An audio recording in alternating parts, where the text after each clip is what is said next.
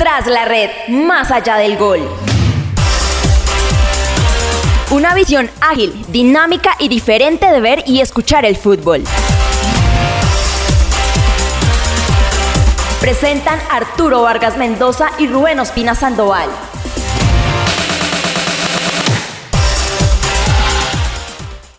Élu par un vote de 170 journalistes provenant de 170 180 periodistas han votado para elegir este ganador. Ballon d'Or France Football Y el ganador es Lionel Messi. Lionel Messi, una vez más, por séptima vez en la historia, el ganador del Balón de Oro. Por primera vez, ahora con la camiseta del Paris Saint-Germain.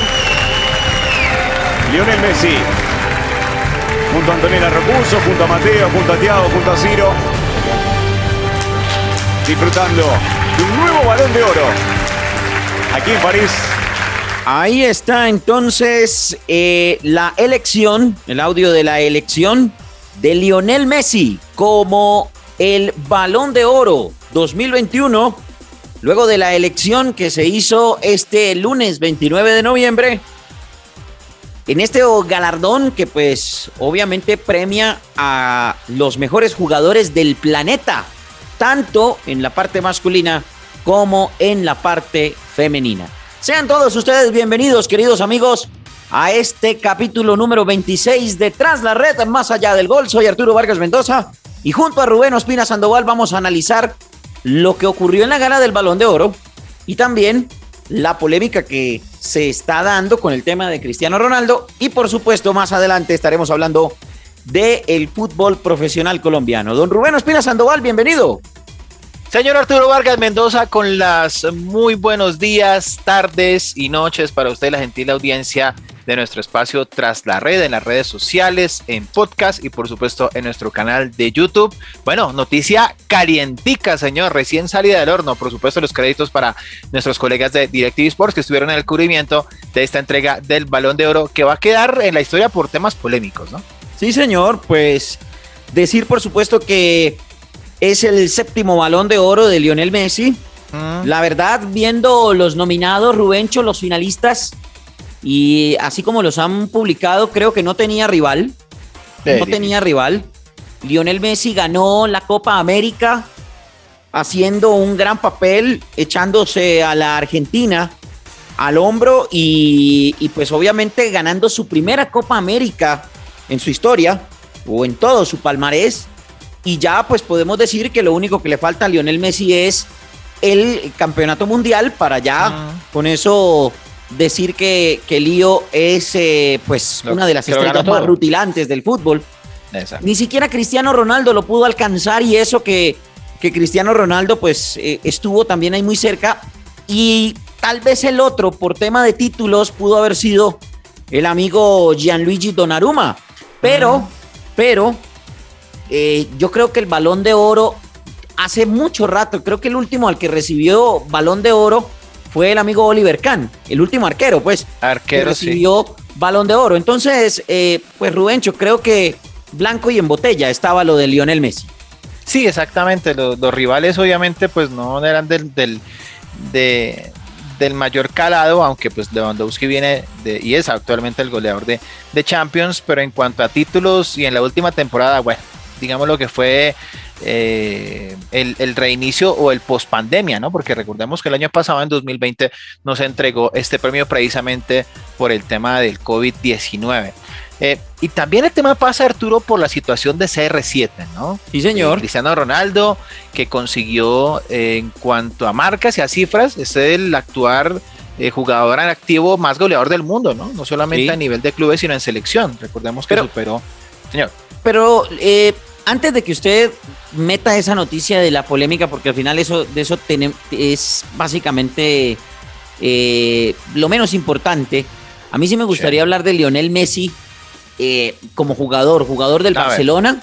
Jugador del Barcelona, debutó en el 2004, en la temporada 2004-2005, en donde Sí. apenas pudo hacer un gol, ¿cierto? En siete partidos, pero de ahí en adelante ha tenido una carrera en la que, pues, ¿qué quiere que le diga?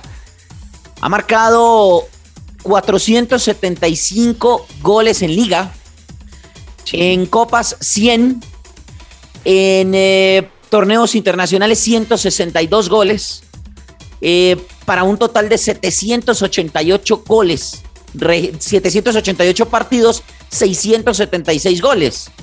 Eh, una media goleadora de 0.86, ¿cierto? es, un, es un tipo que, que básicamente ha sido uno de los goleadores más importantes de la historia del fútbol, porque no podemos decir que sea del mundo, es de la historia del fútbol. Lionel Messi, un hombre que pues es considerado, yo creería que uno de los más grandes, si no el más, uno de los más grandes jugadores de fútbol de la historia. Campeón con Argentina, subcampeón del mundo en el año 2014, eh, campeón de la Copa América por fin, el año inmediatamente anterior. Mm, campeón con el Barcelona en innumerables ocasiones, campeón con, eh, eh, bueno, en fin, tantos, tantos títulos que ha tenido Lionel Messi, un jugador extraordinario, eh, un tipo que pues llegó con unas dificultades enormes a España y, y, bueno, ahí está, ahí está Lionel Messi, uno de los jugadores pues más queridos por la fanaticada argentina y, bueno, ya digamos que en su, en su parte final de la carrera, pues ganándose su séptimo balón de oro. Yo creo que no hay palabras para describir la grandeza que tiene Lionel Messi en el fútbol. Y, bueno, pues a, todo señor, todo honor, Rubencho. Sí, eh, digámoslo que la carrera, digámoslo de Messi en cuanto a títulos y a goles, pues no se puede discutir, ¿no? Pienso que todo ha estado en, puesto sobre la mesa. El asunto pasa es por ese cambio, por esa, esa curva baja que tuvo en las últimas, digo yo, dos temporadas con el Barcelona. Eh, al punto que se da pues esa traumática, digámoslo traumática para los barcelonistas y obviamente los que siempre pues identificaban a Messi con la camiseta del cuadro blaugrana a el Parque de los Príncipes, ¿no? Y el reinicio para Messi se esperaba pues pletórico, con goles, con títulos, pero, pero la cosa no ha sido así. Le ha costado, hay que decirlo, le ha costado hacer eh, parte de ese, o insertarse pues, o, ser el, el, referente dentro pues, de un equipo plagado de estrellas, ciertamente. No ha podido, no ha podido y como que el técnico aún no, no, ha cuajado el tema, ¿no? Y eso pues algunos de sus contradictores se lo, se lo señalan. Pero bueno, los números están ahí, los títulos están ahí. Eh, usted puede mirar las formas, ¿no?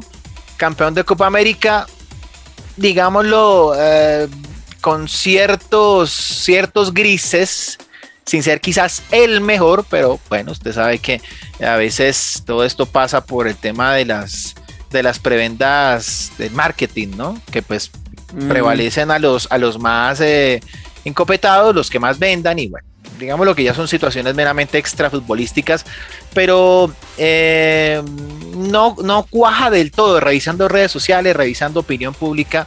Eh, el tema está muy polarizado, obviamente los, fans de Messi pues lo, aplauden por supuesto, pero los contradictores y los imparciales no les termina como de cerrar el tema, ¿no? Como de ajustar esa, esa nominación.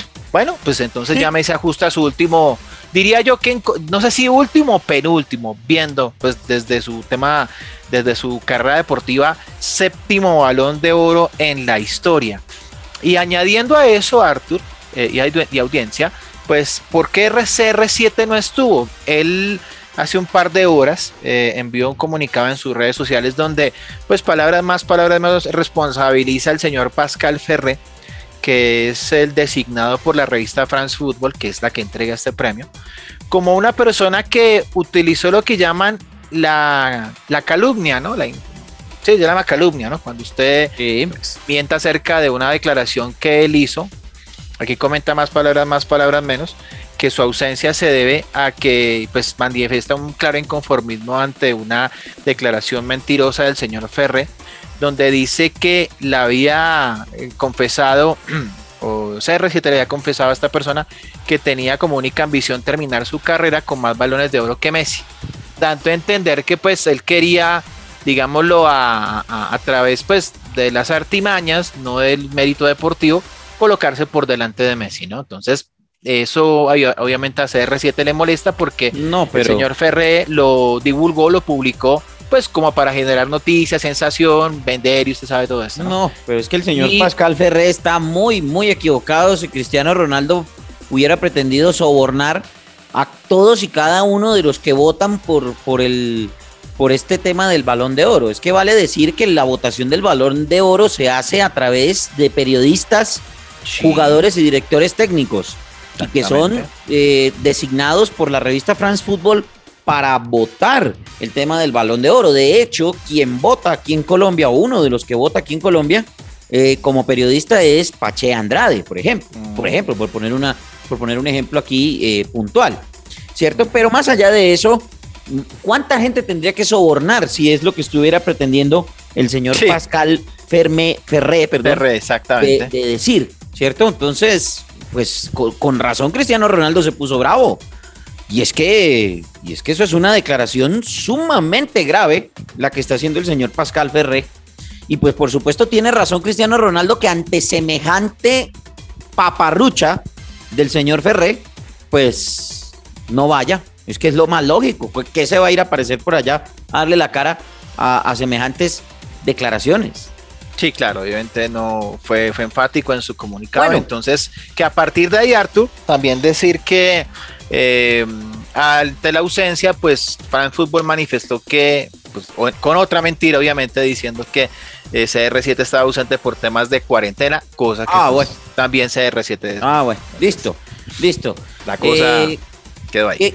lástima, lástima que pasen esas cosas, pero bueno, eh, son cosas que hay que, hay que mencionar porque pues al final de cuentas hacen parte de toda esta polémica. Hay que decir que el balón de oro femenino se lo llevó una jugadora que fue campeona de la Champions League femenina con el Barcelona de España que lo ganó todo en la temporada pasada. la jugadora Alexia Putellas, capitán de campo de este equipo, uno de los mejores equipos de España. No, perdón, uno de los mejores no. El mejor equipo de España, el Barcelona femenino y Alexia Putella es capitana de campo de este conjunto, ganadores y ganadoras, por supuesto, del balón de la UEFA Champions League femenina de la temporada anterior. El mejor club del año se lo dieron al Chelsea, Rubencho, que fue es el campeón actual de la UEFA Champions League. Yo creo que está bien. Estuvo bien, me parece a mí. El mejor portero, el trofeo Yashin, se lo entregaron a Gianluigi Donnarumma, por broma que está chupando banca en el, en el Paris Saint Germain, ¿no? Sí, por supuesto, pero. detrimento de Keylor Navas. Pero, exactamente. Pero el hombre em, fue campeón de Europa. Es el portero campeón de Europa y, y creo que merece ese reconocimiento. También le dieron el trofeo de mejor goleador del año al señor Robert Tito Lewandowski, el polaco del Bayern de Múnich. Y el trofeo Copa al mejor jugador de menos de 21 años se lo dieron al jugador Pedri de España. Entonces, eh, pues bueno, ahí está. No sé si usted tenga ahí, no lo tengo aquí en el comunicado que, recibí del premio Puscas. No sé si usted lo tenga por ahí. Eh, ¿Quién, ¿quién se lo ganó? El mejor gol de la temporada. No, todavía no, por lo menos no me reseña por acá en la, en la información. Sin embargo, estamos acá pendientes por si lo, si lo colocan con mucho gusto. Sí, busquémoslo, busquémoslo por favor, porque pues ese también es uno de los premios importantes que se entrega en la gala del Balón de Oro. Los últimos 10 ganadores del premio del Balón de Oro, pues Lionel Messi en 2011, repite en 2012, en 2013 y en 2014 se lo llevó Cristiano Ronaldo, luego Lionel Messi lo vuelve a ganar en 2015, Cristiano Ronaldo se lo ganó luego en 2016 y 2017, dominio de este par de jugadores.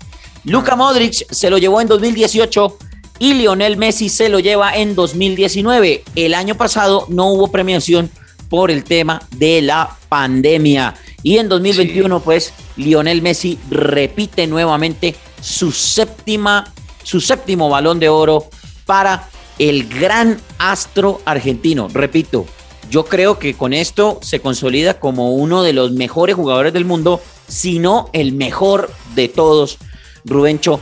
Lionel Messi, los, como usted decía, los puristas de pronto, ah, que es que este no se vio tanto, que es que no fue tan decisivo en muchas cosas, que es que el gol de la final lo hizo Di María, que lo que quieran.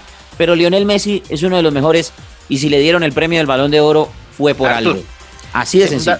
Un dato chévere. Usted me hablaba de 2008, ¿no? Que arrancó todo, ¿no? Con, Sí. con CR7, este, esta, eh, digámoslo, tandem CR7 Messi, CR7 Messi, que vino pues a, a quebrar en su momento el croata Luka Modric luego de ese mundialazo que se hizo en, en Rusia. El último que ganó antes de esa, de esa dupla, se podemos, podemos llamarlo de esa forma, Sí. fue el eh, señor Kaká en el año 2007, Ricardo Isaacson dos Santos Leite, imagínense, Sí, señor.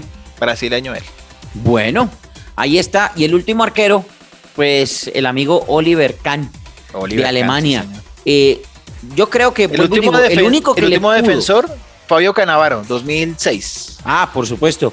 Pero Eh. vuelvo y digo, el último, que le- el único que le pudo haber competido por tema títulos a Lionel Messi era Gianluigi Donnarumma. Y pues ya sabemos que a- al arquero Donnarumma le entregaron el título de el trofeo Yashin al Yashin. mejor portero de la temporada. Así pues, entonces, lo del tema del balón de oro que se entrega este lunes 29 de noviembre, pues eh, ya eh, queda cubierto, señor, en este programa. Esos son, digámoslo así, de una vez lo decimos, los cracks tras la red del día, ¿no? Sí, sí, sí. los cracks tras la red del programa. Exactamente. Entonces, Bueno, siete señor. balones ya para Messi. Bueno, Y ahora, pasando del fútbol champán a la liga colombiana, Ok. Pues empezaron los cuadrangulares semifinales, tuvimos transmisión a través de Café Deportivo Colombia, de Facto Gol, con el Sí. amigo Elkin González. Hola, nos divertió, la pasamos bueno, ¿no? Eh, pasamos bueno, sí. Hubo par la de golazos. Par golazos, hombre. Sí, muy, muy bueno, muy buen partido entre Atlético Nacional y Atlético Junior. El primero, pues gol de Dorlan Pavón, golazo, minuto 23 de juego. Y el empate a los dos minutos del segundo tiempo, obra de Edwin Cetré. La grabación del partido la pueden encontrar en las redes sociales, en la página web, eh, perdón, en la página de Café Deportivo Colombia, en Facebook y en YouTube. Ahí pueden encontrar la grabación del partido si quieren escuchar a este servidor relatando ese compromiso y a mis compañeros Elkin González y Rubén Ospina Sandoval comentando y pues por supuesto ahí estaremos llevándoles a ustedes todos los cuadrangulares a través de De facto Gol de Café Deportivo Colombia, así que no se los vayan a perder. ¿Cómo le 13 pareció goles. el partido, Rubén? Un partido muy parejo, ¿no? Al principio. Sí, decía 13 goles en los cuatro partidos, ¿cierto? Buen, buen Sí. promedio en este caso, arrancando con, con estos números. Bueno, en cuanto a ese partido, eh, muchos, muchos grises en Nacional. Nada que puede ganar luego de siete partidos. ¿ah? Bueno, Se le complica, se le complica el tema al profe Restrepo. Se hablaba de que la curva descendente ya la había pasado, pero es que esta curva no es del todo descendente, pero sí es medio bajo.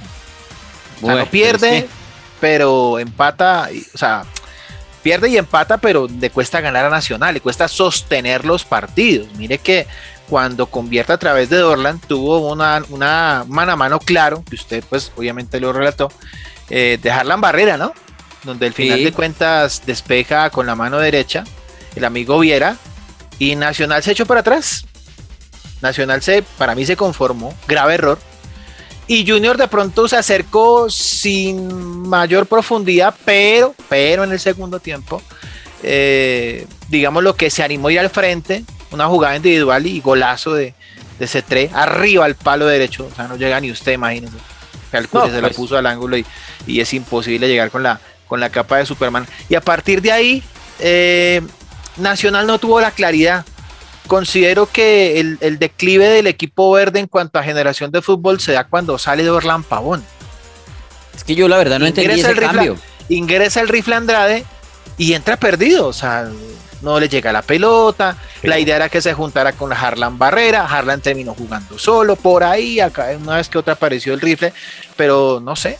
No sé, eh, hizo, hizo el cambio de siempre el profe Restrepo de los dos delanteros, de meter a Alves por Duque. Duque también a- a- eh, anecdótico en el partido, pasó de anónimo, la verdad. No, Sí, no señor.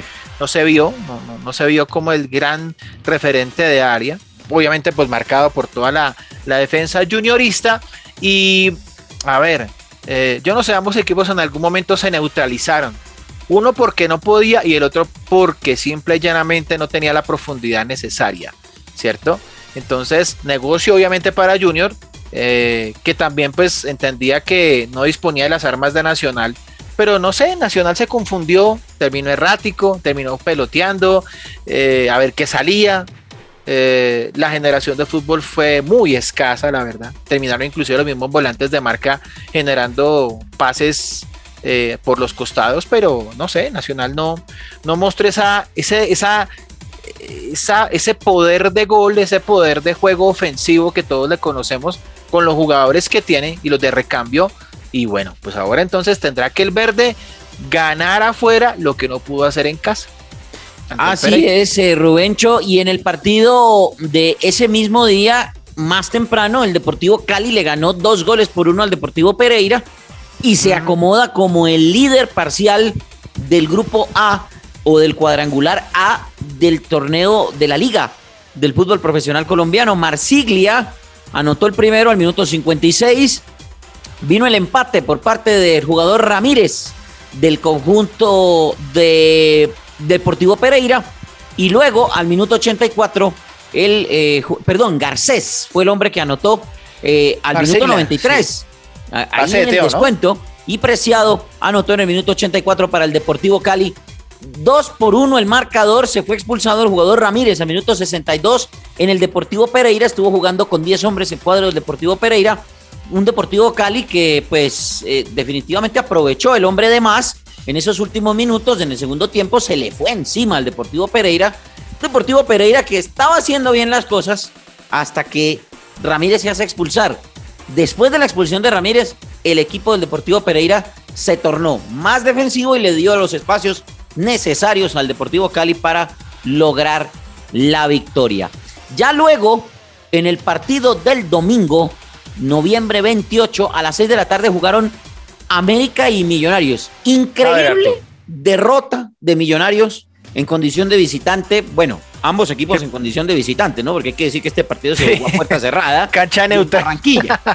Por Cancha neutral. Y, y, pero increíble derrota de Millonarios, Rubén. Increíble, increíble derrota de Millonarios. Lo estaba ganando Millonarios. Bueno, ahora vale decir, el partido, un plomazo en el primer tiempo. Uy, sí. ambos, ambos se anularon, ¿no? Para los puristas, tácticamente, wow, impresionante. No, un partido. Sí, no, tácticamente tremendo el partido. Uh, no, ¿cómo, cómo, cómo juegan de bien los dos equipos tácticamente? ¿Cómo se paran en el terreno de juego? Pero lo que usted dice, se anularon. Terminaron anulándose los dos equipos y, yo diría que más con miedo, Millonarios de pronto sintiendo un poquitico el tema del calor, ¿no? El tema de la humedad. Y el América un poquito más cómodo, trató de llegar un poco más sobre el marco de Esteban Ruiz sin tanto peligro. Los goles llegaron en el segundo tiempo. Empezó ganando Millonarios con gol de David McAllister Silva en una jugada, en una salida rápida por el sector de la izquierda. Emerson Rodríguez que se cambió de banda, muy inteligente Gamero porque le cambia la banda a Ruiz para poder hacer el tándem con Román y por el otro lado, Bertel que no estaba saliendo tanto, le, Gamero pone un jugador rápido allá en el sector izquierdo que es Emerson Rodríguez, hace el enroque y Rodríguez recibe una pelota de un, eh, un balón que sacó el jugador Pereira, recibió el balón, metió el centro y vea, vea cómo son las cosas, el más pequeñito les cabeceó. David McAllister Silva cabeceó atajadón de Glaterol, la pelota queda bollando y en el rebote de nuevo McAllister Silva para empujar el balón. Y cuando todo el mundo pensaba que Millonarios iba a tener el resultado, eh, hizo cambios defensivos, ah. metió a Murillo, que al final terminó saltando eh, con los brazos abiertos, penal clarísimo al minuto 85 para el jugador Adrián Ramos, y luego un error garrafal del arquero Esteban Ruiz le permitió a Joao Rodríguez, hágame usted el favor, Rubén, Joao, Rodríguez, ah. hizo el gol que le dio la victoria al América de Cali en el minuto 88. Increíble victoria, o mejor, increíble derrota de Millonarios, pero muy buena la victoria del América de Cali, que al final no se rindió, que buscaba desesperadamente, que lo tenía Gamero yo creo que controlado, pero luego de dos errores puntuales, individuales de la defensa, terminó echando al traste el trabajo que se había hecho en 84 minutos. Ese es el resumen de lo que ocurrió en el partido jugado en Barranquilla a puerta cerrada entre América de Cali y el Millonarios. Y luego el partido de fondo, en donde Hombre. Rubencho, Tolima aplastó a Alianza Petrolera. Lo aplastó, sí señor, con anotaciones de Albornoz al 22, el 2 por 0 fue de Cataño al 39, eh, donde Plata, pues para mí, que fue una de las figuras del compromiso, asistió. El descuento fue del jugador, hablamos de Byron Garcés a los 46, pero vino eh, en este caso doblete de Anderson Plata, el ex Santa Fe, el ex Millonario, ¿cierto? Al, 60, y- al 57 y al 66 ya para colocar el 4 a 1, marcador largo, ¿ah? Marcador Bastante largo. largo. por supuesto. Y uno se imaginaba que, el, que la alianza no iba a, pues por lo menos vender cara a su derrota en condición de local, ¿no? Pero el Tolima se las trae, ¿ah? Sí, Pero no, de- definitivamente fue eh, un trabajo tremendo del Deportes Tolima. Muy bien aceitada esa máquina eh, del Tolima y, y se muestra como el máximo favorito o el gran favorito del Tolima para repetir el título. Por ahora sí, expulsado Guillermo Salís, ¿no? Sí, señor. Al 84 ya en los últimos minutos del segundo tiempo, pero pues ya obviamente el cuadro tolimense tenía todo ya pues prácticamente abrochado este compromiso. Entonces, 13 goles, Artura, buena. Pues el Tolima obviamente sube el promedio de goles en estos, en estos cuatro partidos para, para que sean 3, 3 por 4, o sea, sí, prácticamente 3, promedio de 3 goles en este caso por, por compromiso. El Tolima obviamente sube, insistimos, el promedio de goles en esta primera ronda. Bueno, primera, primera jornada, corrijo. Hablemos de los cracks tras la red de la fecha. En el partido Cali Pereira, para usted, ¿quién fue el crack tras la red? En el partido Cali Pereira, yo diría que. Yo diría que Teo, hombre, es que Teo es el socio de todos. No siempre el que hace goles es el crack, ¿no? O- No, por esto. supuesto. Pero Teo es el que los pone a jugar, definitivamente. Yo le puedo decir que en el partido de Atlético Nacional y Junior, el crack tras la red para mí, para mí, Arturo Vargas Mendoza, el Ah. crack tras la red fue Dorlan Pavón. Hasta cuando Sí. jugó, hasta cuando lo sacaron. Porque Lo- fue el hombre que abrió la senda, el que abrió el camino. Sí, ciertamente. Sí, Bueno. El crack tras la red del América Millonarios. No me van a decir que Joao, porque mejor dicho, No. me voy. No, no, no, no. No, para Por nada. favor. No, yo no. No, McAllister. McAllister para mí. No solamente Hombre, por el gol, sino porque es el, el gran capitán de este equipo azul, que tuvo el traspié, pero que siempre que está en, la cancha algo pasa. Sí, señor, yo creería, yo estoy de acuerdo con ustedes. Es más, cuando Macalister Silva sale del terreno de juego, que pues acusaba alguna molestia, alguna lesión, eh, Macalister Silva, mm, cuando sale del terreno de juego es cuando Gamero empieza a tratar de armar las fichas atrás y el equipo se fue cayendo, se fue cayendo en ánimo, se fue cayendo en actitud y, y ahí fue donde el América aprovechó para irsele encima al equipo de Claro. Millonarios. Creo que la influencia de McAllister es bastante amplia en Millonarios. Y bueno, y el crack tras la red de Tolima Alianza Petrolera, Rubencho. No, pues claramente Anderson Plata. Dos Eh, goles de asistencia. ¿Cómo está jugando Anderson Plata? No se le daba el gol y, Y vea, aquí se en este partido se despachó. Ojalá le pase lo mismo a Dubán Zapata, digo yo. Pero en la selección. Sí, claro, obviamente. claro, sí. por supuesto, pues es lo que todos queremos. Sí, sí, sí. Bueno, señor, A ver, habla de posiciones, por favor, y próxima, fle- próxima fecha de los cuadrangulares semifinales del fútbol profesional colombiano, porque nos vamos. Deportivo Cali es primero con su victoria, tres puntos. Luego viene Junior y Nacional, que pues o lograron igualdad y quedan en el último lugar Deportivo Pereira. En el grupo de Tolima, primero con tres puntos, lo mismo del América de Cali, pero con diferencia de más tres. Eh, en este caso, el Tolima pues pica en punta, no solamente por la victoria, sino por la goleada.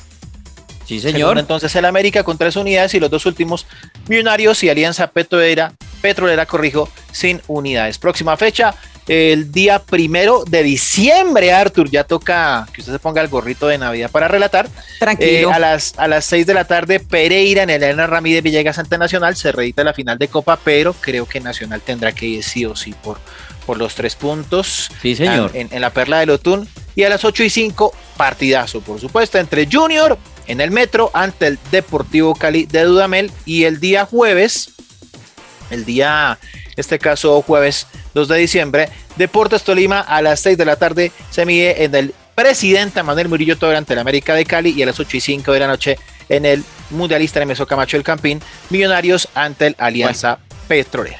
Mundialista. Bueno, señor, ¿dónde lo encontramos a usted en las redes sociales, Rubencho? Me pueden ubicar en Twitter como arroba Rubén Ospina S y en Instagram como arroba Rubén Ospina 07. A mí me encuentran en Twitter en arroba Arturo Vargas M y en tweet y en Instagram, perdón, en arroba Arturo Vargas M82. Y por supuesto, nuestro programa no encuentran en las redes sociales en arroba tras la red call, tras la red call y en YouTube también estamos como tras la red Colombia. Pendientes entonces también de nuestras transmisiones en De Facto Gol de Café Deportivo Colombia. Artuencho, nos vamos, muchas gracias.